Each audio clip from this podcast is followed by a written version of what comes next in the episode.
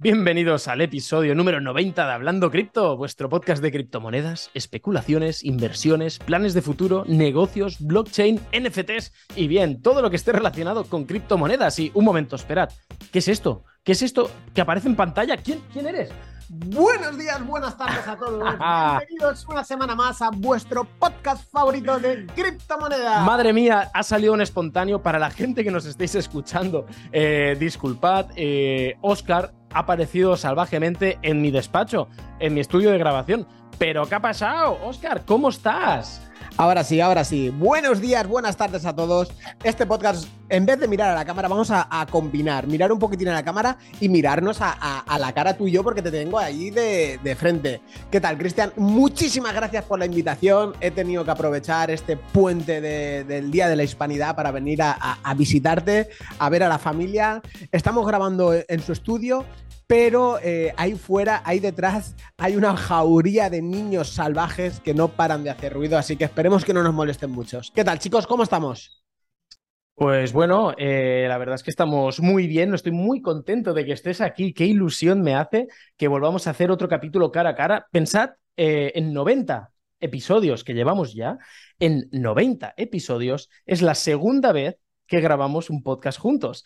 Y la única complicación que tenemos esta vez es que vamos a doble micro y tenemos que ir jugando todo el rato con el irnos silenciando los micrófonos, ir, ir hablando, ir silenciando para que no se acople el sonido, porque aunque me he puesto para la gente que nos esté viendo en YouTube o en Spotify, me he puesto unos paneles acústicos, pues se ve que no es suficiente para estos pedazos de micrófonos que Dios nos ha dado. Pero bueno, pues nada, chicos, eh, esta semana se viene, bueno, esto es un capítulo especial, capítulo 90, eh, semana muy, muy, muy movida, entonces vamos a comentar un poquitín qué es lo que ha pasado esta semana. Yo me he preparado algo, hoy un poquillo, bueno, no, es que me lo haya preparado, sino que ha sido un tema muy, se ha hablado mucho, sobre todo en cripto Twitter, sobre el hackeo, el, el, hackeo es como, no sé cómo se dice, si es de sombrero blanco, no, esto es sombrero black hat, ¿no? Esto es black hat. Black hat, black hat Black Hat del todo, Black Hat a muerte. De hecho, es que en las últimas dos semanas estamos llevando un octubre horroroso a nivel de hackeos, ha habido de todo. Hoy os vamos a hablar de dos de ellos. Hay uno que lo vamos a dejar fuera, que ha sido muy nombrado, que es el hackeo Cubo en Binance, pero estoy seguro que todos lo sabéis que era un, si no me equivoco, era un bridge que había entre la BSC y BNB, en el cual pues cepillaron bastantes millones y, sabes lo que pasó, ¿no? Que Binance tuvo que cerrar la, pausó la cadena de bloques, pausó la blockchain. Ahí es lo que hablamos de la, de la famosa descentralización y, la, y, lo en pañales que estamos, ¿no? Es decir, que a, golpe de, de, CZ, nunca mejor dicho, se dijo que se para la, la, BSC, la Binance Smart Chain, y la pararon totalmente porque ellos al fin y al cabo controlan todos los nodos de la BSC y pueden hacer y deshacer todo lo que quieran. Y, bueno, e, ellos es centralizado totalmente. Ethereum supuestamente va hacia ese ritmo, pero no, no lo pueden hacer tan sumamente fácil como lo hizo Binance, es decir, separa la blockchain y, fuera.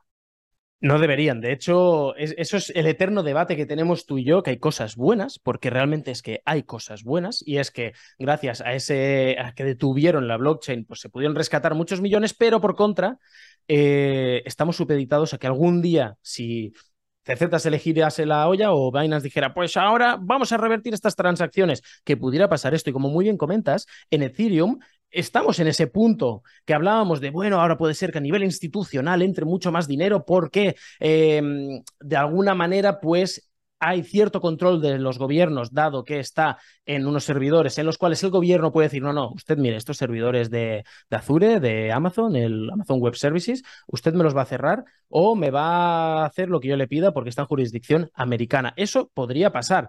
Eso es malo en ese aspecto. Es bueno el aspecto que entre en instituciones, muy malo si tenemos en cuenta que pierde la parte de descentralización, que es al fin y al cabo, por, por lo que todos, bueno, no, no es por lo que entramos, pero es lo que más nos gusta al fin y al cabo, y es que sea que no haya control de los gobiernos.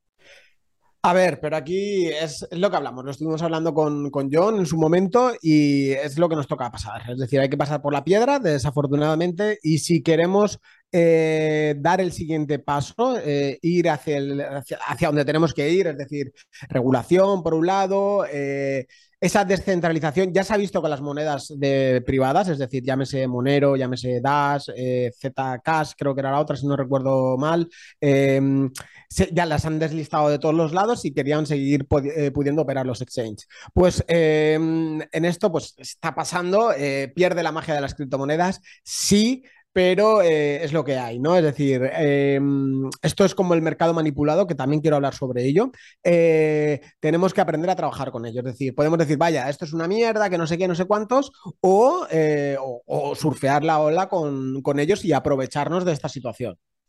No, al 100%, al 100% de acuerdo, en eso estoy completamente de acuerdo contigo. Y antes de que empecemos a hablar un poquito de, del mercado, de la manipulación que puede haber, o de lo que está pasando en el mercado, de los hackeos que os hemos comentado que vamos a hablar, también me gustaría aprovechar ahora la, ocasión que hablabas de deslistación de monedas, que han deslistado, bueno, que si Monero, que si ZK, que todo esto no puede ser porque, porque protege el anonimato, porque son al 100% anónimas y eso no puede ser y las han quitado. Para... No, no lo hemos hablado mucho en este podcast, tú has visto que tengo un aparato por allí, Oscar, que está minando cripto criptomonedas 24 horas, 7 días a la semana, no hace ruido, no ocupa nada, no gasta nada, es un minero de Helium. Eh, en, un par de capítulos yo creo que os vamos a poder traer información al respecto y me alegro de no haberlo explicado antes porque al final es un concepto bastante en pañales y simplemente os comento todo esto porque Binance ha anunciado que va a deslistar el token de Helium. Por lo tanto, todos los que estábamos holdeando Helium nos vamos al traste, nos vamos a la mierda directamente. Es una pena. Yo estaba allí holdeando con cojones porque digo, bueno, en Bear toca holdear, ahora estoy generando para en un futuro. Espero que hagan mejor las cosas Helium en un futuro porque si no estamos perdidos. De hecho, cuando lo explique en un par de capítulos, yo creo que lo podré explicar bien, han hecho una migración, están cambiando de blockchain, se están yendo a Solana. Os lo vamos a explicar todo. ¿Qué es? En qué punto está ahora y qué es lo que puede pasar. Toda la gente que tenga un minero de Helium o que lo conozcáis le va a interesar, yo creo que será el capítulo 92 en el que lo hablaremos. Aquí, como siempre, vamos a contar las, las, desgracias ¿no? que, vamos surgiendo. Hostia, me estoy viendo ahí en la cámara y así de lado se me está saliendo barriguita, ¿eh? Mira qué barriguita más, más sexy se me, se me está haciendo. Más sabrosona, ¿eh? eh tonto, tonto, ven. Bueno, vamos a hablar de muchas cosas. Hoy es un capítulo que queremos comentar muchas cosas. Eh, no sé por dónde empezar. Vamos a empezar por la manipulación de mercado. Y, sobre todo quiero hablar sobre mi cagada. No sé si voy a poder poner un pantallazo. Creo que se lo pasaré al editor. Se lo pondremos por aquí en medio. Y quiero enseñaros mi última jugada maestra. ¿Os acordáis cuando dije que invertí 4.000 dólares? Los perdí, no sé qué, no sé cuántos. Pues ahora he vuelto a hacer una de las mías. Y es que solamente yo puedo hacer así y yo la puedo cagar así y la he cagado como Dios manda. Cuéntanos, por favor, ¿qué has hecho? A ver, sabéis que, bueno, lo hemos hablado mucho en el, en el episodio que estábamos hablando sobre eh, exchange, tokens de exchange, que eran eh, con, podían dar muy buenos retornos. Y yo estuve haciendo los candy drops o los new listings de, de Huobi y, y, fue muy bien. Es decir, generé muchísimo dinero y ese dinero realmente ha sido gratis o prácticamente gratis y acumulé una cantidad bastante importante del token HT, ¿vale? ¿Y qué sucede? Eh, yo empecé a comprar en 10 dólares y comprar en 10, en 9, en 8, en 7, así hasta, hasta 4. La estrategia del campeón. Y, bueno, yo eh, esto es para eh, que un consejo que me doy a mí mismo en el, en el futuro. cuando te crees más listo de, que el mercado, pues te puedes llevar la hostia que, que me acabo de llevar yo que literalmente no ha sido una hostia, porque eh, realmente es beneficio porque esos tokens en parte han sido como regalados. No seas catastrofista, no seas catastrofista, que ahora yo creo que la catástrofe viene después con lo próximo que explicarás, que lo hemos vivido en directo, pero lo de ahora ha sido un he dejado de ganar tanto, no me he llevado el último euro. Mm, sí, pero jode, jode mucho, porque encima estaba en mínimos. ¿Qué pasa? El token llevaba eh, en caída sin frenos hasta los 4 dólares, ¿vale? Y a un par de días de, que la Fed dijera lo del IPC, no sé si la Fed no, que en Estados Unidos dijera los datos del IPC, el, jueves este que va a ser tan, tan sumamente movido, a dos días, el día 11 creo que fue, eh, de repente el token de Huobi estaba en 4 dólares y de repente sube hasta 5.30 y lo veo en 5.30, es un pompeo duro, de, 30 a 40%. Cuando yo lo veo, está en 5 dólares. Yo digo, vale, cuando una moneda suele subir tan fuerte, suele tener un retroceso y luego mantenerse y luego ya empezar a subir, pero retrocede. Y yo, pues, ahí el campeón, yo dije, hostia, pues este es buen momento. Yo digo, yo de hecho estaba pensando, digo, voy a ir a, visitar a, Cristian. Yo digo, está bien, y digo, a ver si me saco un piquito y me saco para, para la gasolina, ¿no? Para ir para allá. Y digo, pues vendo todos mis Huobi tokens, que lo he hecho alguna vez, y lo he hecho varias veces, de hecho, pero con unos márgenes más, más cortos. A lo mejor vendo en 6, compro en 5,80, 5,90 y iba, sacando, iba sumando. Y vendí todo en, eh, en 5 dólares. Yo dije, bueno, esto pues, que caiga. Yo calculé mis, mis ojo de buen cubero de toda la vida de Dios y dije, 4.55, 4.60, digo, es buen precio de recomprar, recompro lo mismo, me saco 200 dólares, yo digo, pues mira, eso me da para, la gasolina. Y eh, lo hice. Y dejé la orden en 4 en 4.55 y yo dije, bueno, pues ya tengo ahí 200 dolarines y 15, 15 HT eh, Token extra. Y eh, podéis verlo aquí en medio, ¿sí? Estoy señalando bien, sí. Aquí en medio podéis ver que el resto es historia. Podéis ver donde pone una S en rojo, es mis 5 dólares donde vendí yo. Y aquí podéis ver el precio que ha llegado hasta 7 y pico, casi 8 dólares.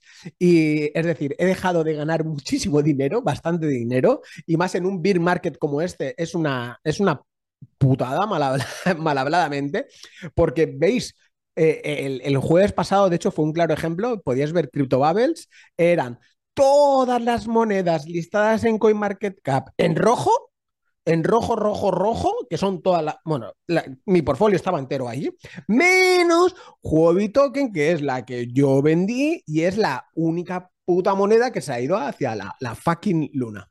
Bueno, es que entonces el, esto es un tema claro y es que al final es la, eres el indicador, eres el nuevo indicador Bernardos, Oscar. Cuando, cuando, cuando Oscar habla y dice, mira, he vendido esta moneda, es el momento de comprar, bueno, esperar porque va a bajar y entonces comprar para que todos podamos entrar a buen precio. Hasta ahora era el indicador Bernardos que cuando decía, esto va a bajar porque esto no puede aguantar así, subía. Pues tú eres la inversa al indicador Bernardos. Y, te cuento la segunda, bueno, ya te la he contado, pero bueno, te la, te la, vuelvo a contar. Pues este, este jueves pasado, eh, con todo lo del IPC y todo eso, pues eh, dos días antes abrí un, long en BTC, vi un, una liquidación de, longs que bajó hasta 18.900 o así. Dije, hostia, han liquidado longs, que voy a juguetear, jugueteé con poquito dinero, eso sí que es verdad. Y dije, bueno, voy a meterle un longsito, un long para arriba a un 20x con muy poquito dinero, hay que decirlo, y a ver qué suba lo cogí perfecto, subió, podía haber vendido con un 20%, 30%, pero la codicia me pudo, me pudo y me jodió, me jodió. Os explico. Eh, vinieron los datos del IPC de Estados Unidos, como ah, más adelante lo, hablaremos, y se esperaba un 8,1% y fue un 8,2%. Y faltaba una hora para, el, para que iniciara la bolsa tradicional en Estados Unidos, etc. ¿Qué pasa? Eh, la, bolsa cripto, como está 24/7 abierta, eh, mercado cripto cayó y cayó hasta, dependiendo del exchange, dato curioso, eh, en Binance llegó 18.196, en BingX, que era donde lo estaba haciendo yo, llegó a 18.183. Mi precio de liquidación, ¿dónde estaba? 18.189. Me liquidaron por 6 dólares y hizo así. Cogió, me liquidó y ¡pum! Y se fue para arriba otra vez. Y así soy yo. Eh, soy, soy el puto Bernardo, tío. Soy el puto Bernardo. Eh, bueno, clarísimamente aquí veis que en el podcast hemos hablado muchas veces, hemos dicho, vigilad mucho en futuros, vigilad cuando os tiráis a short o long, vigilad, porque muchas veces puede pasar lo que le ha pasado ahora a Oscar y lo que le ha pasado a muchísima gente, porque si vemos después de, y lo podemos enlazar con lo que decías de los datos, eh, con se esperaba un dato, ha subido una décima peor y el mercado ha sobrereaccionado, porque lo que ha hecho ha sido sobrereaccionar, ha bajado una mini, una pequeñita cascada de liquidaciones que, se ha zumbado el precio de 19 a 18.000, 18.100 y ha vuelto a subir para arriba ya, y el jueves mismo ya volvió a estar al nivel donde estaba. Al final lo que hizo fue liquidar a todos los que iban sobreapalancados. Cuidado.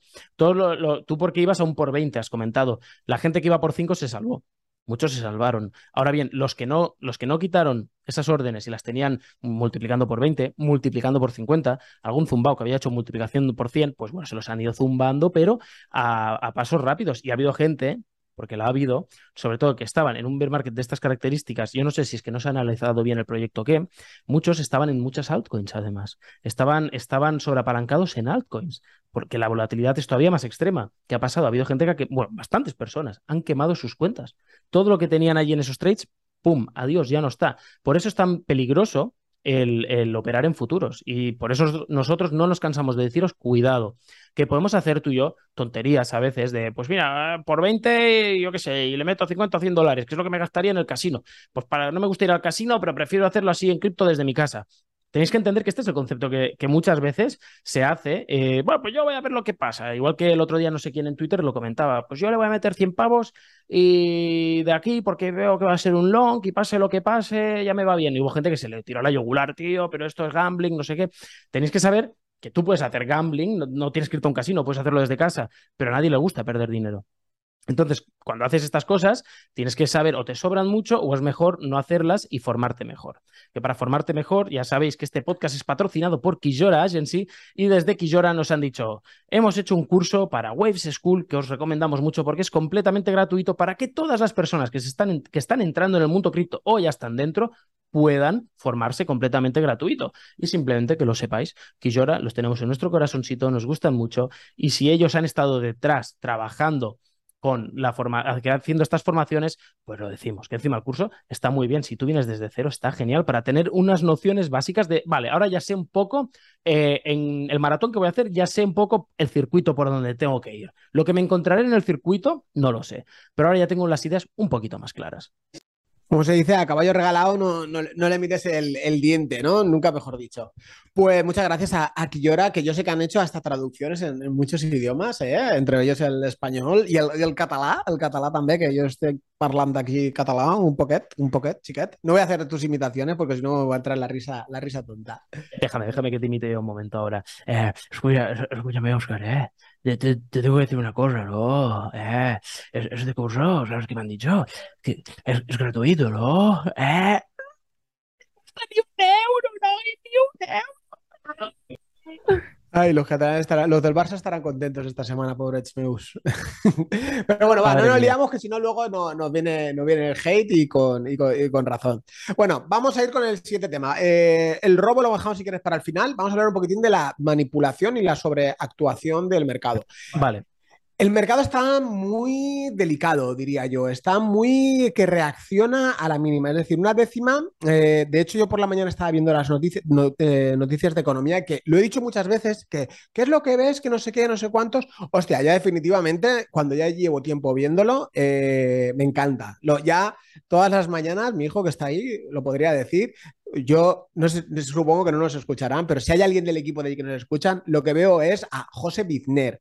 Es de. Eh, eh, yo lo veo en YouTube, creo que es en YouTube solo. Se llama Negocios TV, ¿vale? Y es para informarte de economía. Es una pasada, es una auténtica pasada. No está patrocinado ni, ni mucho menos, sino que es contenido de muchísima calidad. Pero lo que podríamos hacer es invitarle algún día, a ver si quiere venir al podcast. Podemos probarlo. Estás oficialmente invitado a venir a nuestro podcast. Sería un placer para nosotros que compartieras toda tu sabiduría con nosotros. Queda dicho. Que te hagan llegar esta invitación cuando tú quieras. Ojalá, ojalá, a mí me encantaría. Es un, mero mero, ¿eh? es decir, es un fuera de serie.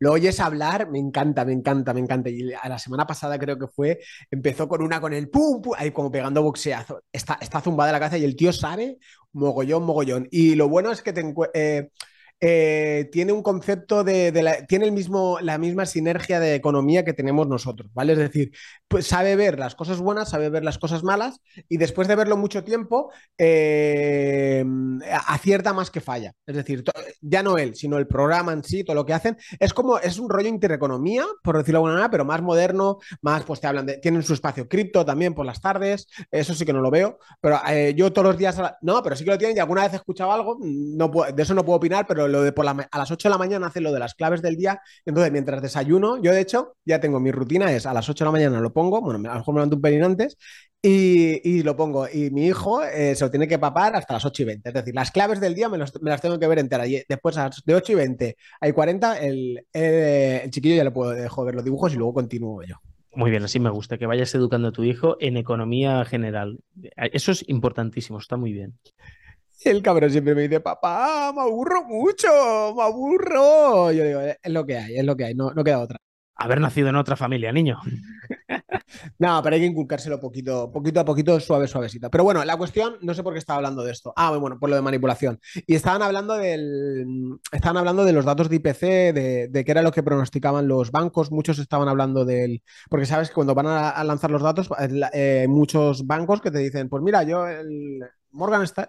¿cuál, era? No me acuerdo. No voy a decir nombres porque la voy a liar, porque lo, he visto de, mañana y no recuerdo bien. Decían, pues predecían unos el 8%, otros el 8,1%, y habían dos, uno o dos bancos que dijeron, ojo, que el 8,2% eh, no es ninguna locura. Y ya te, te, te, ponían los posibles escenarios. Te decían, oye, si nos vamos al 8,2 va a haber sangre, sangre que puede que nos recuperemos. Si nos vamos al 8,1, que es lo esperado, ni fu ni fa. Pero, y decían, ojo, que como por alguna de aquellas alineen los astros, que es muy poco probable, como haya un 7,9 de IPC, que nos vamos a la fucking luna.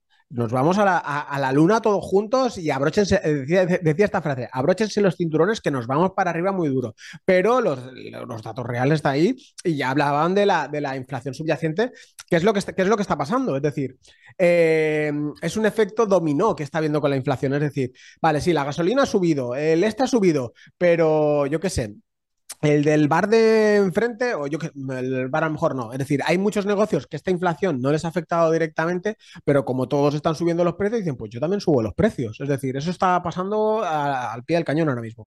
No, bueno, bueno, bueno, y es que de hecho están pasando, a todos les está afectando la inflación de una manera o de otra, porque la luz ha subido para todo el mundo igual. Entonces, habrá algunos que igual por cláusula todavía no, está la luz ligada al gas y o han tenido una moratoria de un año, y igual por allí pueden salvarse un poquito, pero están todos condicionados por la inflación, ya, porque al fin y al cabo, excepto algunos negocios digitales, que puede ser mínimo, pero incluso, incluso en los negocios digitales. El otro día me llegó una carta de los servidores y de los dominios, no sé si te ha llegado a ti también, que nos han subido un, los dominios un, 10 o 15% los precios de todos los dominios. Que si tienes uno o dos te da igual, cuando tienes 10, 15, 20 o 50 ya no te da igual. Los servidores también te han subido. A, cualquier negocio le ha subido el precio de la luz, le ha subido más caros todos los proveedores. El, otro día lo comentábamos. Estamos viendo varias cositas que vendrán pronto al canal, que os las podremos explicar. Tenemos muchas ganas, mucha ilusión y está estábamos mirando precios de hace ocho meses, ahora, de un tipo de producto en concreto que se ha comprado y que queríamos recomprar, y ha subido muchísimo el precio. Es que, no, no, es que te viene y dices, no, no, yo estos precios que usted me dice ya no, no sé dónde los ha sacado. Le hemos dicho, a ver, que esto de ocho meses te compré, yo sé de lo que te hablo. No, no, diez sí, eran, eran 10 meses para ser exacto. Le dije, este modelo, esto, esto, esto. Y me dice, no, no, esto nada. Y te estoy hablando de eso, una subida, no te lo llego a decir, ¿de cuánto? De, bueno, te digo la cantidad de euros, de 250 euros a 450 euros. Es decir, en, en 10 meses, para que te hagas una idea. Pues un 40% o 45% habrá subido aproximadamente, ¿no? O un poquito más, más más, más, más, más, Casi un 100. Casi un 100%. Exactamente. Y después también te digo otra cosa, que ahora que comentabas esto de los datos, etcétera, también han anunciado que nos preparemos que esto no ven que se pueda controlar la inflación bien hasta el 2025. Puede ser que vayan de, nos vamos a asustar para ver si en 2023 la cosa reflota y 2024 ya salimos, pero están hablando de que no estará controlada hasta 2025. Así que cuidado, que pueden decir que esta hoja de ruta que han diseñado ahora de agresividad puede estar mm, está atada a condiciones. ¿Qué quiero decir con estos condicionantes? Que puede ser modificada. Cuidado, Cuidado porque que nos hablen, estamos en 2022, que nos digan 2023 será malo, vale, ya nos lo esperábamos todos. 2024 todos vamos un poquito pensando que estará bien, pero dicen, no, no, es que hasta 2025 podemos estar en, en Yermo, podemos estar en Barbecho dos años o tres años perfectamente. Cuidado que eso afecta mucho y negativamente a la economía. ¿eh? A ver, hay dos problemas. Es decir, que esto, bueno, hace tiempo no hablamos de, economía y hay dos problemas que nos encontramos. No, es verdad, hace un par de semanas. Es que cambia tanto el mercado eh, nos encontramos con, varios problemas. Es decir, el problema principal es la, inflación subyacente, ¿vale? Es decir, está la inflación que contempla todos los datos, ¿vale? Bueno, la mayoría que contemplan ahí, ¿vale? Y luego está la subyacente que quitan la energía. ¿Qué pasa? Eh, cuando la energía está alta, pues entonces la inflación está alta. ¿Qué pasa? La, la, energía ha bajado, aunque ahora hablaremos de ello. ¿Qué pasa? El efecto dominó hace que la, la, la, inflación subyacente vaya subiendo después, que es lo que hemos dicho. Oye, es que como me ha subido la luz, como me ha subido esto, pues ahora estoy subiendo los servicios, estoy subiendo los vuelos de avión o estoy subiendo, yo qué sé, cualquier tipo de, servicios. Y está generando que la inflación, esté, la subyacente esté subiendo, pero ahora nos encontramos con el gran problema, que es la OPEP, ¿no? Es decir, la OPEP eh, son los, eh, los que exportan petróleo, básicamente, o hay cuatro países, si no recuerdo mal, creo que era Nigeria, eh, Arabia Saudí, Rusia y me dejo uno, no me acuerdo cuál era el otro. Eh, ¿Qué pasa? Eh, han decidido eh, reducir la oferta de petróleo, creo que os lo he dicho bien. Es decir, diariamente van a producir dos, millones menos de barriles de petróleo. ¿Qué pasa? Contra menos oferta haya, por ende, el precio sube. Y lo que está haciendo, condicionando, es que el precio del petróleo suba. Si el precio, el precio del petróleo sube, pues están subiendo las energías. Si sube la energía, sube la inflación y por ende después sube la inflación eh, subyacente. Entonces, Rusia está poniendo entre las cuerdas tanto a, Europa como esto le está afectando en parte, no tanto, pero en parte está afectando a Estados Unidos. Entonces, esta inflación que se creen que con unos tipos de interés eh, tan agresivos eh, va a ser subir y bajar, pues es lo que dicen, probablemente no, probablemente no. Y lo más seguro es que no y que vamos a tener que aprender a vivir con este tipo de inflación. Es decir, no con un, con un doble dígito, no con un 10%, pero un 5 o un 6% de la total, yo creo que va a ser algo, una, una tónica que va a ser bastante habitual y nos vamos a tener que empezar a acostumbrar a ello. Y cuidado, porque ahora también están diciendo, al menos aquí en España, que hay que hacer una subida de salarios, lo cual no ayuda a que va a controlar la inflación. Al contrario, si tú subes los salarios, estás perpetuando, es el pez que se mueve la, que se muerde la cola. Tú subes los salarios, suben los precios. Todo, todo, está igual. Como va subiendo el precio, necesito que me subas más el salario. Al final es bueno, una espiral inflacionista y eso no lleva a nada bueno. Y hemos visto ejemplos. Si no decimos Venezuela, coño, es que en la tele también dicen Venezuela. No, cuidado.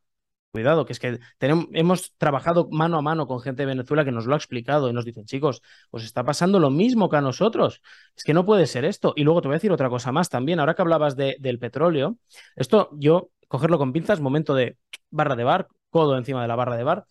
Eh, lo he visto solo en, un tuit de Marc Vidal, no he podido contrastar la información, no lo sé al 100% seguro. Tenemos familia en, Francia, tanto tú como yo, que tenemos que llamarles todavía, pero en esos vídeos lo que se ve es que hablaban de que las refinerías francesas se han, están en huelga y lo que ha habido es un, un desabastecimiento de gasolina y se ve colas y colas kilométricas de coches que eh, quieren ir a repostar. Y no solo eso, sino que han puesto un límite, un tope de lo que puedes repostar. Y creo que era 30 litros por vehículo. incluso hasta el punto de que te miraban el depósito y decían, no, no, es que usted tiene suficiente gasoil todavía, o suficiente gasolina, no necesita, no necesita este combustible tanto como lo necesitan otras personas, váyase. Y eso ha generado ya problemas de, de, peleas, de, de gente chillándose, de situaciones que dices, madre mía, si ahora estamos así y es por una huelga temporal, ¿Qué puede pasar realmente? ¿Qué, qué, nos va a pasar como sociedad? Si, imagínate, en un caso hipotético que Rusia bombardeara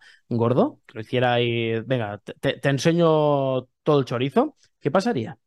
Cuidado, ¿eh? que, que veríamos la peor cara que hemos visto, que nuestros padres esto ya no lo han visto. Y yo no sé si la has visto. Has visto, hostia, es que no me acuerdo dónde era. Esto no es, esto no es barra, esto no es codo la barra del bar. ¿Has visto el vídeo? Era algo de, de, los rusos, ¿vale? Era como una especie de reunión. Estaba Putin y era un ministro del interior o un ministro del exterior y estaban hablando sobre la energía en Europa. Y estaban diciendo, el, el tío estaba diciendo, ¿Europa? No tiene, no tiene suficiente energía para pasar el, invierno.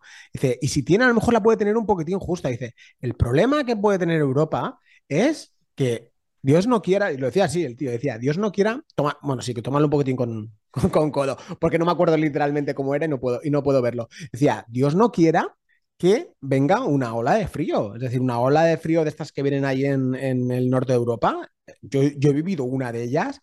Ojo, es decir, yo he vivido un, menos 25 grados y, no poder salir ni a la calle, literalmente, del frío que hace. Es decir, yo salía y me acuerdo que era con los ojos solo porque te quemaba todo. Es decir, se me congelaba hasta, hasta la retina. Lo único que parecía como si hubiera un burka. Es decir, solamente se veía los, los ojos. Y el tío decía, dice, Dios no quiera que venga una ola de frío de estas, porque como le vengan, el tío decía, dice, como vengan cuatro días de ola de frío extrema, Dice, no, se quedan sin reservas. dice, y a ver qué pasa cuando la gente esté pasando frío de verdad. Es decir, cuando esté en eso, dice, ahí, y creo que decía algo así como, ahí veremos la peor cara de, Europa, eh, un sálvese quien pueda y a ver cómo reaccionaría todo esto. Es decir, pues se puede escalar a, problemas muy graves. No, al 100%, al 100 de acuerdo. Entonces, claro, aquí desde este podcast nos queremos desanimar. ¿Qué, ¿Qué, pero no, es que no pinta bien, no pinta bien, chicos. Este bear market está durando más de la cuenta, está siendo más duro que el último incluso, pero es que la situación mundial es mucho más dura que la última y va a ser difícil salir de esta. ¿Que vamos a salir? Sí, pero volver a ver eh, ese 2021 que vimos que, que ah, metías pasta, tirabas dinero y cayera donde cayera, ganabas. Eso va a costar mucho de verlo. Y, bueno, y es un poco relacionado lo que decimos últimamente con la Agenda 2030, etcétera. Cuidado porque no, vas a no vas a tener nada y vas a ser feliz. Van un poco hacia allí. Entonces, ahora, ¿creemos que es momento de inversión? No lo sabemos, no podemos daros consejos, ya lo sabéis. Nosotros no somos asesores financieros. Sí que os podemos decir lo que estamos haciendo y no es para que nos copiéis, ni mucho menos, pero para simplemente que sepáis porque queremos compartir con vosotros lo que estamos haciendo. ¿Estamos invirtiendo a lo loco? No. Bueno, un, poquito sí, pero dinero que no nos importa, que hemos dicho, vale, ya no lo, hemos apartado, no lo tenemos. Si eso se va a cero, estamos dispuestos a aceptarlo. Puede ser poquito, puede ser 10 euros. Ya está, ya, ya, ya, ya está. Pero si no, el resto del dinero se guarda la liquidez y se invierte. Puede, puede que estemos buscando inversiones, pero con mucha cabeza. Precios que, bueno, empieza a llegar ya un poquito de desaceleración. Puede ser que las casas nos empiecen a gustar más o que nos encajen más los precios. Que habrá gente que dirá, pero locos, no os estáis ni planteando de, igual miraros pisos porque estáis tumbados, tenéis que guardar el dinero. Bueno, ya lo veremos. Si, uno, si hay una buena oportunidad, siempre es un buen momento.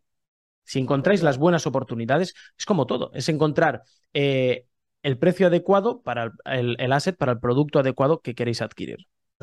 Totalmente, totalmente. Y de hecho, eh, hay, hay...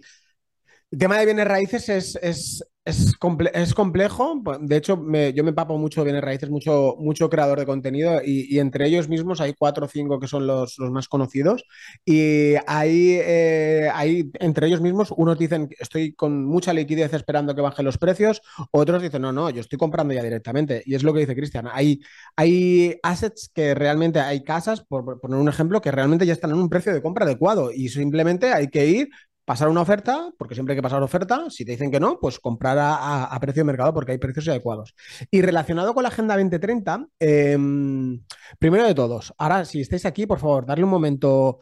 No, no le deis al pause darle ese like, destrozar ese botón de like y queremos que os dejéis comentarios a ver si os gusta el contenido que estamos trayendo, viéndonos las caras aquí, aquí, que nos merecemos un like. El vídeo pasado no llegó, no sé, ni 60 likes o 70 likes, sois unos cabrones, Y suscribiros, suscribiros, que vamos a hacer una cosa para toda la gente que nos escucha en Apple Podcast, por ejemplo, dejaros un comentario explicando qué os parece el podcast. E intentaremos en los próximos capítulos mencionar a algunas de las personas que nos han ido, que nos han ido dejando me gusta o miraremos los comentarios y el que más nos guste o los tres que más nos gusten, les vamos a. Porque en Apple Podcast puedes poner las estrellitas y puedes poner un comentario. Y los comentarios que más nos gusten, los traeremos al podcast y os escucharéis vuestro comentario y el, nick o el nombre de la persona que lo haya puesto. Solo por eso yo creo que vale la pena y nos ayudáis un montón, de verdad. Ya desde ahora, ya antes de que lo hagáis, muchas gracias. Os lo agradecemos un montón. Pero eso vale para todas las plataformas, para YouTube también. Y yo lo que, lo que os quería pedir a, coalición, no, no sé.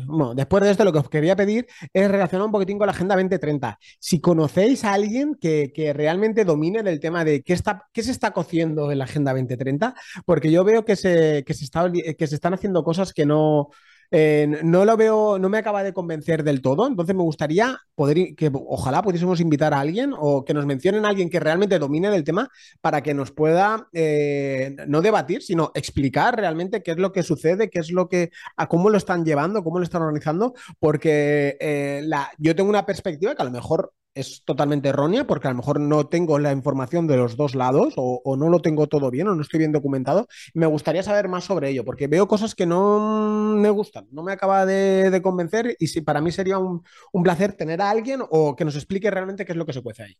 Estaría genial, y ya no solo para la parte más política de la Agenda 2030, sino cómo puede afectar la Agenda 2030 a nuestras inversiones, ya sea en criptomonedas, ya sea en bienes raíces, ya sea en la bolsa de valores, ya sea en cualquier tipo de inversión, cómo nos puede afectar como inversores o futuros posibles inversores esta agenda que se está llevando ya, diríamos, a, nivel mundial. Cualquiera que veáis, cualquier presidente de un país con el pin multicolor ahí floripondio, eso es, que está participando en la Agenda 2030, que técnicamente tenía que ser algo bueno, ¿eh? cuidado. Pero vamos a ver si realmente es tan bueno como nos dicen o no. Si sabéis de alguien que domine del tema, nos encantaría que nos lo dijerais. Hablaremos con él, si está dispuesto o con ella, que vengan al podcast y nos lo expliquen. Y ya después de esto, Oscar, me gustaría que me explicaras en el mundo cripto, mirad si estamos en pañales todavía que parece, cuando decimos que esto es el salvaje oeste, no lo decimos porque sí.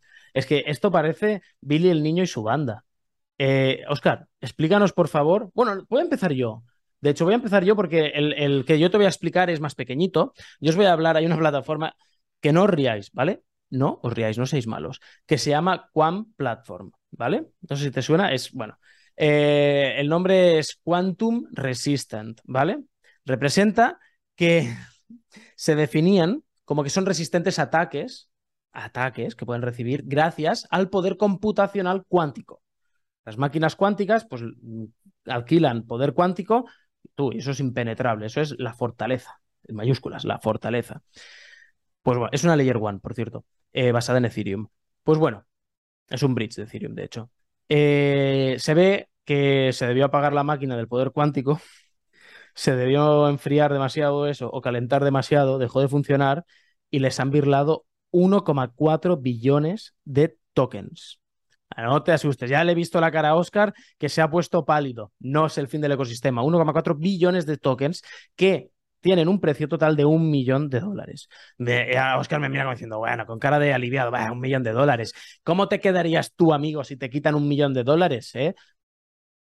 Si me jode que he perdido 50 dólares y estoy aquí súper jodido, imagínate, me da un millón de dólares, me da, me da algo ahí. O, el vídeo ese que se hizo viral hace un par de semanas del el que estaba tradeando a 100x o no sé qué, que, le liquidan, va con 40 mil dólares, sube para arriba, está ganando 100 mil dólares y de repente de ra, pum, liquidado, todo por los aires.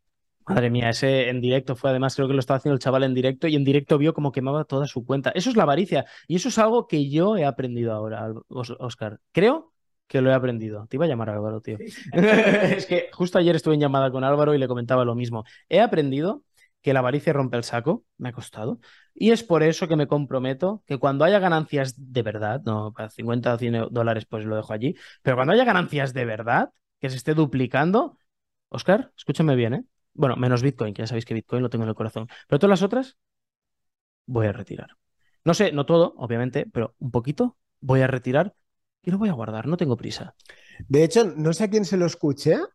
No sé si fue a Arnau o no, no me acuerdo a quién se lo vi o por Twitter, no recuerdo por dónde, eh, comentaban eso. Es decir, em, que en la siguiente, cuando, cuando llega a subir el mercado, entonces va a haber un punto psicológico que van a hacer, van a ser, si es que sube, ¿vale? Esto es pura especulación, va a ser Bitcoin 70.000, 69.000, 65.000 y Ethereum 4.000.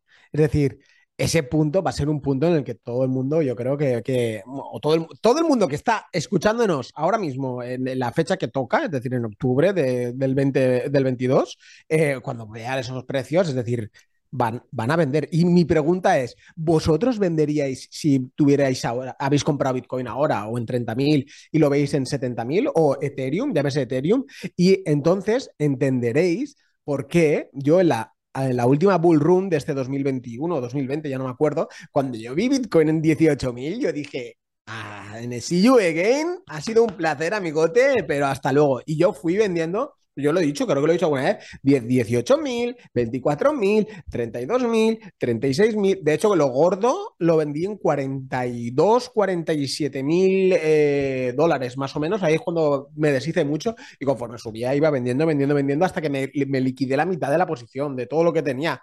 Y es normal, es decir, por eso en parte ahora vivo un poquitín más tranquilo, todo esto sube, baja, tal, eh, me da un poco igual por, por esa toma de ganancias que hubo. A ver, yo te tengo que decir, yo no hice esa toma de ganancias, yo holdeé y vivo muy tranquilo también, ¿eh? Cuidado que yo estoy muy tranquilo y me estás diciendo a 70.000, pues yo, yo creo que a 70.000, a nivel personal yo seguiría sin vender Bitcoin todavía. Yo sí, yo sí, yo sí que vendería, pero vamos, eso está más, más, claro que, el agua. Pero bueno, em, ¿a qué quería ligarte yo esto? Eh, había algo interesante que te quería decir, pero bueno, eh, ya, ya se me ocurrirá. Vamos a hablar con el hackeo, el hackeo de esta semana. Mango. el hackeo de la fruta. Eh, mango, no sé qué, mango, mango, no sé qué. Es un, bueno, es un protocolo, Lending up Borrowing. Em, en Solana. En la red de Solana, correcto, gracias Cristian, que em, lo hemos dicho muchas veces, desde que empezaron los temas de los DPEC, que empezaron todo el tema del lending borrowing, nosotros nos salimos absolutamente y máxima precaución con eso, es decir, intentaros alejar porque aquí vais a tener un claro ejemplo, el que vamos a explicar hoy, sobre ello. Y antes de que lo digas, y cuando, nos cuando decimos alejaros de los lending and borrow, nos referimos a todos, a todos. Ni, ni Buyers Finance, que en su momento nos gustaba mucho y lo usábamos, ahora no lo aconsejamos usar, ni Mango lo aconsejamos usar, ni Anchor, perdonad, perdonad, era una broma, Anchor Protocol ya no podéis, disculpad, hijo de puta soy. Vale, eh, ni Anchor tampoco, ninguno, no recomendamos ahora mismo ningún protocolo de estos porque os podéis comer un mojón enorme. Ya está, perdón. Vale, continuamos. Entonces, eh, hay que tener mucha precaución con, ello y aquí vamos a poder ver una, troleada máxima que, ha hecho un hacker que, no es hacker realmente, es alguien con mucho conocimiento y que ha sabido manipular. Es una manipulación del mercado, pero en descubierto, ¿vale? Es decir, clara y evidente. Y alguien que tiene un montón de dinero. Ahora, ahora os vais a dar cuenta, pero esto no lo, no lo hace ni Oscar ni yo, ni lo hacemos cripto Twitter entero, prácticamente, para que me entendáis. Sí, literalmente.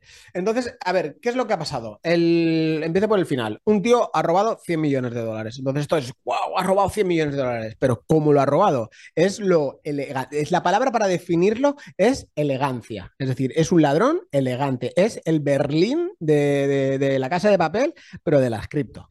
Es un buscavidas de, de los buenos. Ese, ese, sí que es un buscavidas que hasta cierto punto lo ha hecho con yo lo siento si hay algún afectado, pero lo ha hecho con tanta elegancia que es, ole tú, ole tú porque lo que has hecho ha sido elegante. Esa es la palabra, estoy muy de acuerdo contigo. A ver, si ha habido algún afectado, es que estas te las comes, por eso hay que alejarse eh, de, todas estas, de, este tipo de plataformas porque pasa, puede pasar, todo lo que es activo digital te arriesgas a que sea hackeable, ¿no? Y esto ha sido, ha sido un robo de, de guante blanco, ¿no? Por decirlo de alguna manera. ¿Qué es lo que ha hecho el tío?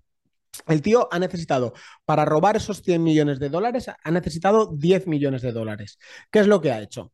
Em, con esos 10 millones de dólares compró eh, muchos, eh, muchos tokens, ¿vale? Token mango, vamos a llamarle mango, creo que es mango, MNGO o algo así. Muchos mangos, ¿vale? Entonces, eh, por un lado, apostó a que iba a subir, ¿vale? Es decir, se puso en, el long y por otro lado lo subía el precio, que eso hasta ahí Ok, ¿vale? ¿Qué pasa? El, protocolo de Mango tiene un oráculo, que aquí es donde están las cagadas y donde hay tanto que trabajar en, ello. Tenía un protocolo de, con, el, oráculo, ¿vale? Permitían prestar esos tokens y obtener un, eh, un toque, eh, o, USDC, Bitcoin, Solana, etcétera, etcétera. Podían pedir mucho. ¿Qué pasa? El tío cogió y pompeó el precio en los exchanges, lo subió hacia arriba y aparte se puso el long y sacó muchos beneficios. Lo multiplicó el precio por 30, por eso necesitó tanto dinero, ¿vale? Necesitó esos, esos 10 millones. Creo que más o menos que fue así, ¿vale? Eh, subió el precio hasta, de hecho lo subió de los 3 céntimos, lo subió a 91 céntimos, para ser exactos, ¿vale? 91, 92 eh, fue hasta, hasta donde llegó. ¿Qué pasa? Como tenía el precio tan alto y compró abajo, pudo pedir prestado mucho dinero. Entonces pidió prestado USDC, pidió pidió prestado Solana, pidió prestado eh, Bitcoin, eh, Ethereum que no sé si iba a pedir. Y todo esto poniendo de colateral esos tokens que había comprado baratos, que se había puesto en long, que ahora estaban tan caros y cuidado que no había que era beneficio que todavía no había retirado. ¿eh? Los, simplemente los cogió y ¡pum! Los metió allí de colateral y pudo sacar una fortuna. ¿Vale? Entonces, ¿qué pasa? Eh, luego, evidentemente, cuando el precio estaba arriba, él vendió y volvió a tirar el precio abajo, ¿no? Para obtener más, más rédito de ello. ¿Qué sucede? Aquí es donde viene la, esto ya de por sí es, elegante, es, pura elegancia decir, oye, tengo dinero y he manipulado el mercado en vuestra cara. Es feo, sí es feo, pero es muy elegante, ¿no? Es decir, es un poquitín como el, short squeeze de GameStop o, incluso, o inclusive lo que le hicieron a, Waves, ¿no? Exactamente, lo que pasó con ese fondo que estaba relacionado con FTX, creo que se llamaba Amiga, Anima, ¿cómo se llama? Alameda. Alameda, que lo que hizo Alameda, que fue una manipulación del lo mismo, idéntico, idéntico, idéntico, fueron pumpeando el precio hasta que lo, y lo sortearon de golpe para llevárselo todo el protocolo. ¿Y qué pasa? Aquí hay unas DAO que pueden intervenir y ponerse de por medio para salvar un poco la comunidad con los tokens de gobernanza, ¿vale? Tú para quien no lo sepa, tú tienes un token de gobernanza que te da derecho a a votar, a opinar, y alguien puede lanzar una propuesta y la gente que tiene, en función de la cantidad de tokens de gobernanza que tengas, puedes, pues tienes más peso o no en, en la votación. Vale. Y a partir de aquí, ¿qué pasó, Oscar? Pues básicamente, no recuerdo bien, creo que lo tenemos por ahí apuntado. Básicamente, el tío lanzó una propuesta de decir, oye, eh, que el hacker devuelva parte de los fondos o gran parte de los fondos a cambio de que no sea investigado judicialmente o no sea investigado criminalmente, no es el término exacto que, que puso. ¿Qué pasa? Como él tenía la mayoría de tokens, él lanzó la propuesta y él tenía como el 38, 32 millones de tokens o no me acuerdo cuánto era y él dijo que, sí, que ha aprobado automáticamente y la propuesta se, aprobó. Evidentemente, se entiende que, no lo van a echar para adelante, aunque hemos podido leer por Twitter que estaban en, comunicaciones con, él para poderlo arreglar. De hecho, paralizaron a, las horas, paralizaron todo el protocolo para que la gente no depositara, porque al estar todo consumido, los APRs que daban eran brutales, eran del 300%, era una cosa loca. Pero claro, porque no había nada. Entonces, todo lo que depositaba se lo iba llevando directamente el hacker. Y, además lo que ha pasado con eso es que se llevó todos los fondos de emergencia para poder pagar a la gente y la gente ahora no puede retirar. Entonces, el hacker lo que ha propuesto es, bueno, yo puede que os pague suficiente para que la gente no se vea afectada o parte de sus inversiones no se vean afectadas. Pero yo no sé hasta qué punto esta empresa está sujeta a, a las votaciones de la DAO y tienen que aceptarlo o no, porque realmente si no aceptan, esto es una navaja suiza, esto es una navaja doble filo, si no aceptan esta votación de la DAO, que al fin y al cabo es legítima porque tiene la mayoría de tokens de gobernanza, están otra vez, no están siendo descentralizados. Se, demuestra una vez más que están centralizados y lo de la DAO es porque vende y queda muy bonito, pero cuando se ponen las cosas malas, se paraliza todo y aquí manda Pepito el de los Palotes el que tiene el control. Entonces es, es, un, es una jugada maestra de ajedrez que dices, ole, pum, pum, pum, jaque, mate. De hecho, en, Twitter, en Crypto Twitter, cuando explicaban todos esos, el, meme que ponían después es el del pelado este que juega al ajedrez y ponen, eh, no sé si era eh, gran jugada o jugada maestra o jugada tal, que era un meme de, hace 20 años, creo que éramos nosotros jóvenes. Que, a ver, que ahora nos estamos riendo, no, no nos estamos riendo de esto para que veáis en qué estado del mercado hemos entrado todos lo, lo early, lo pronto que es todo, pensad que esto en 10 años es muy probable que ya no pase.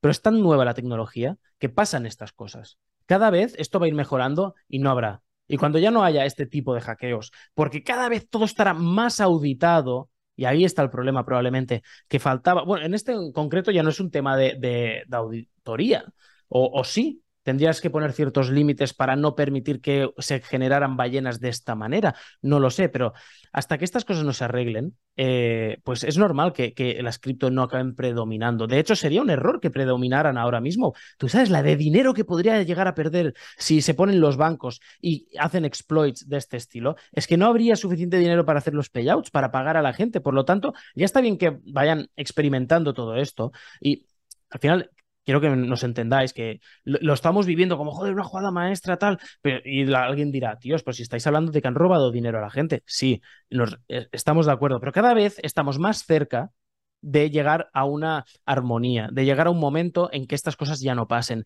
Y por desgracia, estas cosas tienen que pasar para que el día de mañana ya esté todo tan bien ligado, esos smart contracts sean tan infranqueables, que sean una fortaleza digital hasta tal nivel que todo el mundo pueda ir funcionando con ese código. Por todo esto que estamos viendo ahora son pequeñas trabas que lo único que van a hacer es que el ecosistema salga más fuerte.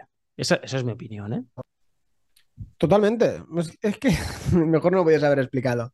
Y voy a poner varios ejemplos, ¿vale? Es decir, eh, hay alguno, es decir, en este estamos hablando desde fuera, ¿no? Es decir, oye, pues mira, vaya putada, que no sé qué, que no sé cuántos, tal, sí, no nos vemos afectados, a lo mejor lo tal, pero esto está pasando ahora con las DAOs, con los lending and borrowing, no nos hemos visto afectados, pero podemos ponerlo, extrapolarlo a algo que hemos estado hablando en el podcast muchas veces, que son los play to earn. Los play to earn, hemos palmado pasta por un tubo nosotros. Muchísimo, muchísimo dinero.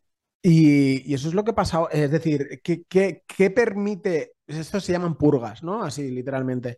Pues esta purga que ha habido de todos los Play to Earn, ¿qué es lo que, va, es lo que va a permitir? Que haya una nueva generación de Play to Earn, que no se van a llamar Play to Earn porque tendrán que cambiarles el nombre, para, evidentemente, porque eso ya tiene la mancha y eso ya no se va a quitar, ¿vale? Es decir, se va a llamar de otra manera diferente, pero al fin y al cabo vas a jugar a juegos y vas a ganar tokens o vas a poder generar, etcétera, etcétera, como es el caso de Outer Ring, por ejemplo. Es decir, el caso de Outer Ring, hemos no hemos llegado a perder, pero hemos dejado de ganar mucho dinero, que eso sí que es verdad, que algún día en otro capítulo seguiremos hablando de Outer Ring, que es decir, porque no es un, play to earn ah, en sí, ¿no? Es decir, es una manera diferente de. es un tipo diferente de juego. Pero bueno, lo que esa purga que ha habido con todos esos play to earn, lo que va a permitir en el futuro, eh, básicamente, es que salgan juegos de calidad, que esté todo mucho más auditado, que no sea eh, que, la gente no vaya solamente para ganar dinero, sino que vaya para divertirse, pues con las DAOs, con estos lending and borrowings, que son eh, productos que son una puta locura, que son espectaculares que nos encantan a, todos. Es el futuro, pero está tan sumamente en pañales, como tú dices, Cristian, que esto le falta eh, mucha, mucha chicha. Es que es así, es simple, simple, es eh, prueba, error, prueba, error, y nosotros somos los que estamos haciendo las pruebas, desafortunadamente o afortunadamente. Exactamente, porque el día que demos con la tecla, eh, cuidadito con eso. Pero igualmente, hablas, van a recibir otro nombre. Yo estoy seguro que, y no en muchos años, que el otro nombre que van a recibir simplemente será videojuegos. Y cuando miren en retrospectiva hacia el pasado dirán, ¿qué, qué, animales que gastaban tanto tiempo de su vida y no ganaban nada en cambio? O prácticamente nada. Porque sí que ha habido, ya hay algunos marketplaces en los que puedes comprar y vender cuentas, la cuenta entera del WoW, imagino que seguro que se vendían personajes, etcétera por lo cual ya era un tipo de play, play to earn, pero de, con mercado negro mm, por en medio, etcétera. Pero habrá un momento que las empresas van a ver que ganan, van a ganar mucho más, además, haciéndolo de esta manera, compartiendo parte de sus beneficios. Joder, al final tú, esto una empresa dirá, vale, pues yo vendo mi juego a 50 euros cada juego o a 60 euros cada juego, vale. Y luego saco los DLCs, que son packs extras para poder jugar allí, pues, expansiones. Pero ¿qué pasará en el momento que digas, no, no, es que he creado una economía dentro del juego tan potente que la gente, se, como está ganando dinero, están reinvirtiendo más y al final todo eso, bien llevado, que no estamos aún en ese punto, cuando eso esté bien llevado y bien hilado todo y todo estructurado de forma que no pase en lo que acabamos de ver ahora que ha pasado con, con este protocolo, pues lo que vamos a ver es que la nueva realidad será que habrá profesiones que será, yo me dedico a farmear un juego, a estar en un juego 10 horas, 12 horas al día jugando, que además me gusta y me he hecho muy bueno, tengo muchas habilidades en este juego, para conseguir ciertos elementos que el resto de gente me va a pagar por ellos, que esto ya se está haciendo, ¿eh? repito, se estaba haciendo pero con dinero de dentro del juego. Pero esto se va a extrapolar a tokens, es que es, tal como lo veo yo, es la evolución natural. Y no hay nada de malo en ello, al revés. Y estamos siendo pioneros. El, problema que estamos pagando ser pioneros con nuestro dinero. Por eso que tenemos que filtrar tanto dónde entramos. igualmente, aunque lo filtres y digas, mira, es que me cumple todos los estándares de calidad. Puede pasar una, que venga una auditoría, que tu juego que, o el proyecto que dices, guau, es que es top en todo, no pase una auditoría y se baje todo. Eso puede pasar. Tenemos que saber que corremos esos riesgos. De hecho, es que te voy a poner dos ejemplos que lo, que lo vas a entender a, la primera. Eh, el, eh, uno de los juegos que ha hecho un antes y el después en, en, todo lo relacionado con el gaming ha sido Fortnite. Es decir, Fortnite yo nunca he jugado, pero sí que he escuchado sobre él. Fortnite es gratis, ¿no? Corrígeme si me equivoco. Es totalmente gratis. ¿Y ellos con qué ganan? Pues vendiéndote skins, vendiéndote los pavos, creo que se llaman, etcétera, etcétera, ¿vale? Entonces, ellos ya han dado esa vuelta. El, ya no me tienes que pagar esos 50 o esos 60 euros por el juego. Esa barrera de entrada la han eliminado para decir, oye, ¿tú quieres jugar? Juega. ¿Quieres un personaje mejor? ¿Quieres hacer un poquitín algo mejor? Paga, ¿vale? ¿Qué pasa? Em, ¿Cuántos millones de jugadores pueden tener? Cientos de miles, ¿no? Es decir, eh, una auténticas barbaridades de jugadores.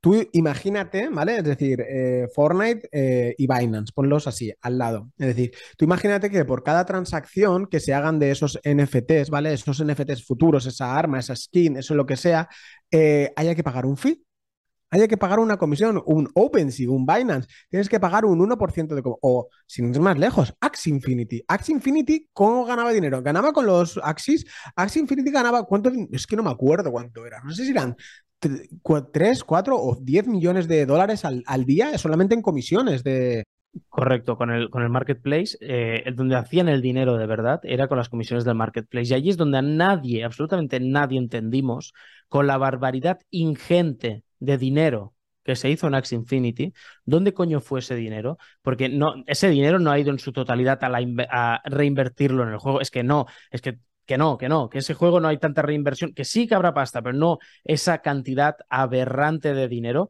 porque y, ahí es donde yo me siento un poco, eh, me, sabe mal, ¿eh? Porque traicionado. un poco sí, porque con esa cantidad de dinero, tú sabes el pedazo de juego que podían hacer y cómo podían ir, cómo podían ir parcheando más rápido las cosas que iban saliendo y curar la salud del mercado, que no lo hicieron y lo dejaron morir de la forma que hicieron. No, no, dejaron morir absolutamente. Por eso, em, en parte, lo que ha pasado con Outer Ring eh, me jode, me jode mucho lo que, lo que pasó. Eh, más que yo me lo comí en directo, estaba en el evento ahí y estaba hablando un ratito antes con, con Dani y ahí nadie sabía.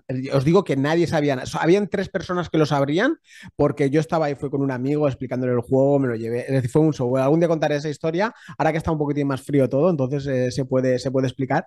Pero ahí nadie sabía nada. Entonces, que en este caso que retrasaran el juego un año, porque no fue un mes, no fue tal, pues sí, puede que no tuvieran cosas preparadas, pues lo que fuese, ¿no? Eh, o realmente yo lo que yo siempre he pensado, es decir, que hubo una vulnerabilidad muy grande que cuando estuvieron haciendo la auditoría eh, se encontró y tuvieron que rehacerlo todo, luego el Unreal Engine 5, no sé cómo es eso, que es para mejorar, etcétera, etcétera. Bueno, fuese lo que fuese, eh, me jodió mucho porque perdí muchísimo dinero, ¿vale? O dejé de ganar muchísimo dinero, pero eh, porque yo iba muy fuerte con Outer Ring, con GQ. Em, pero sí que es verdad que si luego esto va a permitir lanzar un juego de calidad, va a ser algo divertido, que eso es la, base de todo y va a ser algo para, mejor, oye, pues adelante. Es decir, ellos han sabido eh, coger el toro por los cuernos. Sí que es verdad que si yo sí sigo haciendo el seguimiento por redes sociales, no han parado. Es decir, no es como Axie Infinity, que por ejemplo esto tal, no sé qué, y poco a poco se ha ido diluyendo, diluyendo. No, ellos tienen el capital, que ellos mismos lo dijeron desde el principio, yo tengo el capital para desarrollar, etcétera, etcétera, etcétera,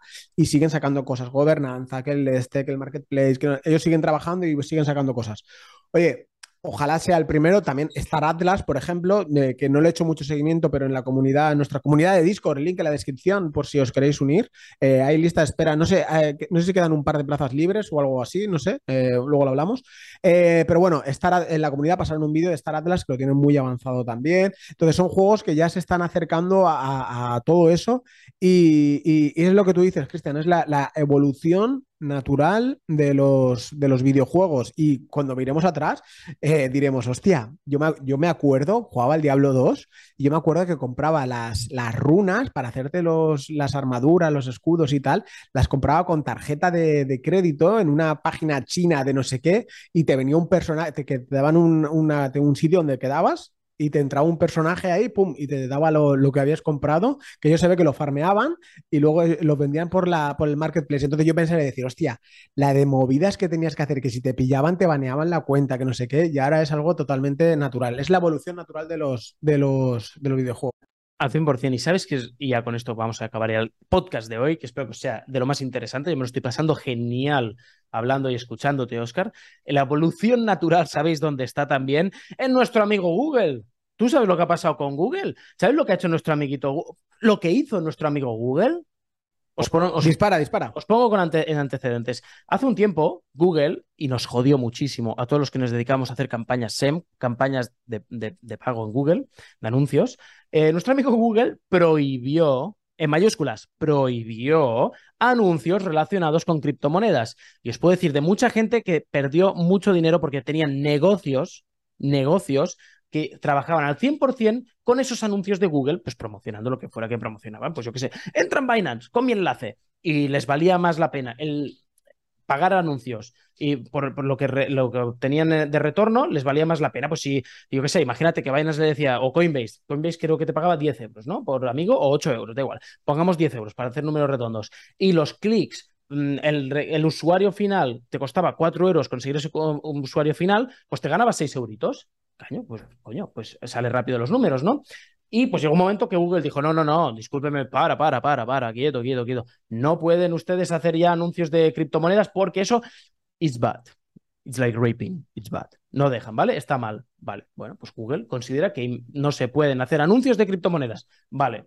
Pero ¿Qué ha pasado? ¿Qué ha pasado? En pleno bear market. Y no ha movido el mercado prácticamente. ¿Sabéis lo que ha pasado? Que Google ahora dice, oye, oye, bueno, a ver, que esto de las criptomonedas tampoco nos vamos a poner ahora tontos, ¿no? Es decir, eh, no podéis hacer los anuncios porque por igual por normativas, pues todavía no se puede, pero vamos a asociarnos con Coinbase para que podáis pagar con criptomonedas los servicios en la nube de Google. Es decir, el Google Cloud, los servicios cloud de Google se han asociado ahora con Coinbase para que tú puedas pagar pues me imagino que Coinbase les va a integrar la API, etcétera, para hacer todo, todo lo que será, pues convertirlo las cripto en euros y que les llegue a Google en euros o en cripto, no se sabe eso, pues han escogido que ahora sí que puedes aceptar, eh, ellos aceptan ya pagos en criptomonedas, porque las criptos están mal, pero bueno, tampoco tan mal realmente. Y de hecho tienen, lo he visto en Twitter, no lo he podido verificar, tienen integrado como la, blockchain, lo que he visto de Ethereum, que pones la, wallet, pones la billetera y te sale el saldo final que tienen y, más cositas. Es decir, que Google está... Yo cuando vi eso dije, hostia, va a pegar esto un pompeo loquísimo pero loquísimo. Y el mercado literalmente ni se movió, ni se inmutó. Pero bueno, esto es el. Aquí están los, las grandes manos, es decir, tenemos que saber con quién estamos jugando. Entonces, vamos a jugar con, ellos. Si ellos quieren tirar esto a los 12.000, eh, tenemos que ver lo que hay que ver es la cifra que todos manejan, ¿vale? Y aún no hay una cifra clara. Sí que han hablado de 15.000, han hablado de 12.000 y han hablado de 9.500. Esas son las tres cifras que más se manejan, pero no hay una cifra de decir, cuando llegue aquí va a ser el suelo tal. Entonces, cuando tengamos una cifra clara, sabremos que eso va a ser el, no suelo, ¿vale? Porque si a lo mejor dicen 15.000, pues seguramente los 17.000 haya sido el, suelo, ¿no? Y ir acumulando, ir acumulando. Eh, de hecho, nosotros aún no hemos comprado, tenemos la liquidez ahí guardada, preparada, la tenemos meses ya preparada, de hecho. Y porque la última compra de Bitcoin que hicimos creo que fue en 24.000, creo que fue, o algo de Puede eso. Ser. Y, desde entonces dijimos, bueno, compramos en este y nos hemos esperado y, dan, viendo la situación macro, seguimos esperando, que a lo mejor se nos pasa el tren, pues seguramente, con, la, fortuna que tenemos nosotros, pues seguramente la volvamos a cagar. Y, yo, bueno, tengo que decirte que de vez en cuando, mm, hubo un par de meses que no, que lo, creo, creo que lo comenté hace un par de capítulos, pero yo sigo haciendo, de vez en cuando, ahora ya más o menos cada mes otra vez, DCA, pequeñas cantidades, menores antes, pero voy haciendo pequeñas cantidades eh, de CA de Bitcoin y el resto lo voy acumulando para hacer una compra grande a posteriori. Pero no me quiero ir quedando fuera. Yo ya sabéis que creo firmemente en Bitcoin y es por eso que poco a poco voy aumentando exposición. Pues da igual la cantidad que sea, para no entrar en comparaciones y nada, pues cada mes un poquito. Hay meses que no, porque, pues porque necesito guardar ese dinero para otro tipo de inversiones y luego vamos acumulando liquidez. Y con esa liquidez, ¿qué vamos a hacer? Cuando veamos señales claras del mercado, no, coño, está abajo, voy a comprar. Bueno, pero es que, espérate, eh, cuando, espérate que llevamos comprando la caída desde los 40, ¿vale? no tengas prisa. Entonces, lo que estamos haciendo es lo que muy bien dices tú, estamos acumulando esa liquidez y ya llegará el momento. Tranquilos, que de mientras quieres hacer un poquito de DCA, ¿vale? Ya está, yo creo que está bien, es lo que está bien para mí, que es lo que estoy haciendo, no te recomiendo que hagas nada. Pero eso ya está bien, pero la liquidez, acumularla, porque va a llegar el momento que tenemos ahora, ahora el mercado está saneado. Joder, con la situación económica actual no puedes estar planteándote, voy a, voy a hacer un all ahora mismo. Puedes decir, bueno, pues 2023, 2024, en función de qué señales veamos del mercado, cómo controlan la inflación, qué deciden hacer, entonces sí. Yo te lo digo, si nombran la palabra volvemos a abrir impresoras, se me va a escapar un poquito el dedo para comprar un poquito. Que eso tarde o temprano va a volver a pasar, ¿eh? No te quepa duda. De hecho, ya ha pasado en Europa, ojo. Es decir, aprobaron, no sé si se aprobaron o tal. Alemania dijo, yo voy a imprimir eh, 200 mil millones de euros para mis alemanes para poder, que de hecho querían pagarle la factura de diciembre del gas, que, eso no es una solución. Es decir, estamos volviendo a los mismos errores del, pasado. Entonces, si lo volvemos a ver, sabemos cómo tenemos que actuar en el futuro. Es decir, ya nos ha pasado dos, que no nos pase tres, veces, ¿no? Pero bueno, estaban hablando de que querían poner... Eh, 550 mil millones en, Europa. En Estados Unidos, que es el mero mero, aún, aún nada. Pero bueno, puedes estar tranquilo porque Christine Lagarde dice que en Europa no hay recesión. Tú no te preocupes. La misma que dijo que las criptomonedas no valían nada, literalmente dijo no tienen ningún valor, ahora dicen no se preocupen, Europa no está en recesión. No, solo me falta la careta de payaso. Es que es que es, una vergüenza. Pero bueno, como siempre, eh, vamos a, aprender. Em, y lo que quería ligar, es decir, la liquidez preparada, sí. Pero ojo, si veis alguna oportunidad, es decir, eh, nosotros, esto sí que es verdad, es hablando cripto, nos centramos en, criptomonedas, pero hay, eh, hay muchas cosas, es decir, porque En bienes raíces, por ejemplo, hay algunos caramelitos que están ahí. Es decir, las hipotecas, el tema de los tipos de interés ya es, un, es, real, ¿no? Es decir, la gente eh, están pidiendo hipotecas y no se las están dando, o están viendo los tipos de interés, que ahora es un 3% y antes son un 1%, que un 3% sigue siendo un tipo de interés bajo, ojo, pero la gente antes tenía un 1 y ahora hay un 3, pues dice, hostia, es que me va a costar tres veces más el tipo de interés y no quiere.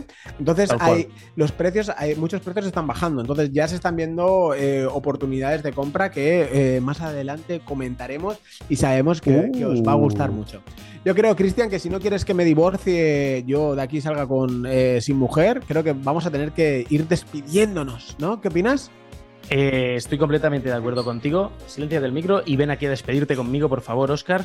Será un placer despedir hoy este episodio con mi gran amigo, compañero, socio, Oscar y podamos hacer un adiós nuestro mítico, pero en directo. ¿Qué te parece? Pues nada, chicos, espero que os haya gustado este capítulo y nos vemos la próxima semana. Adiós.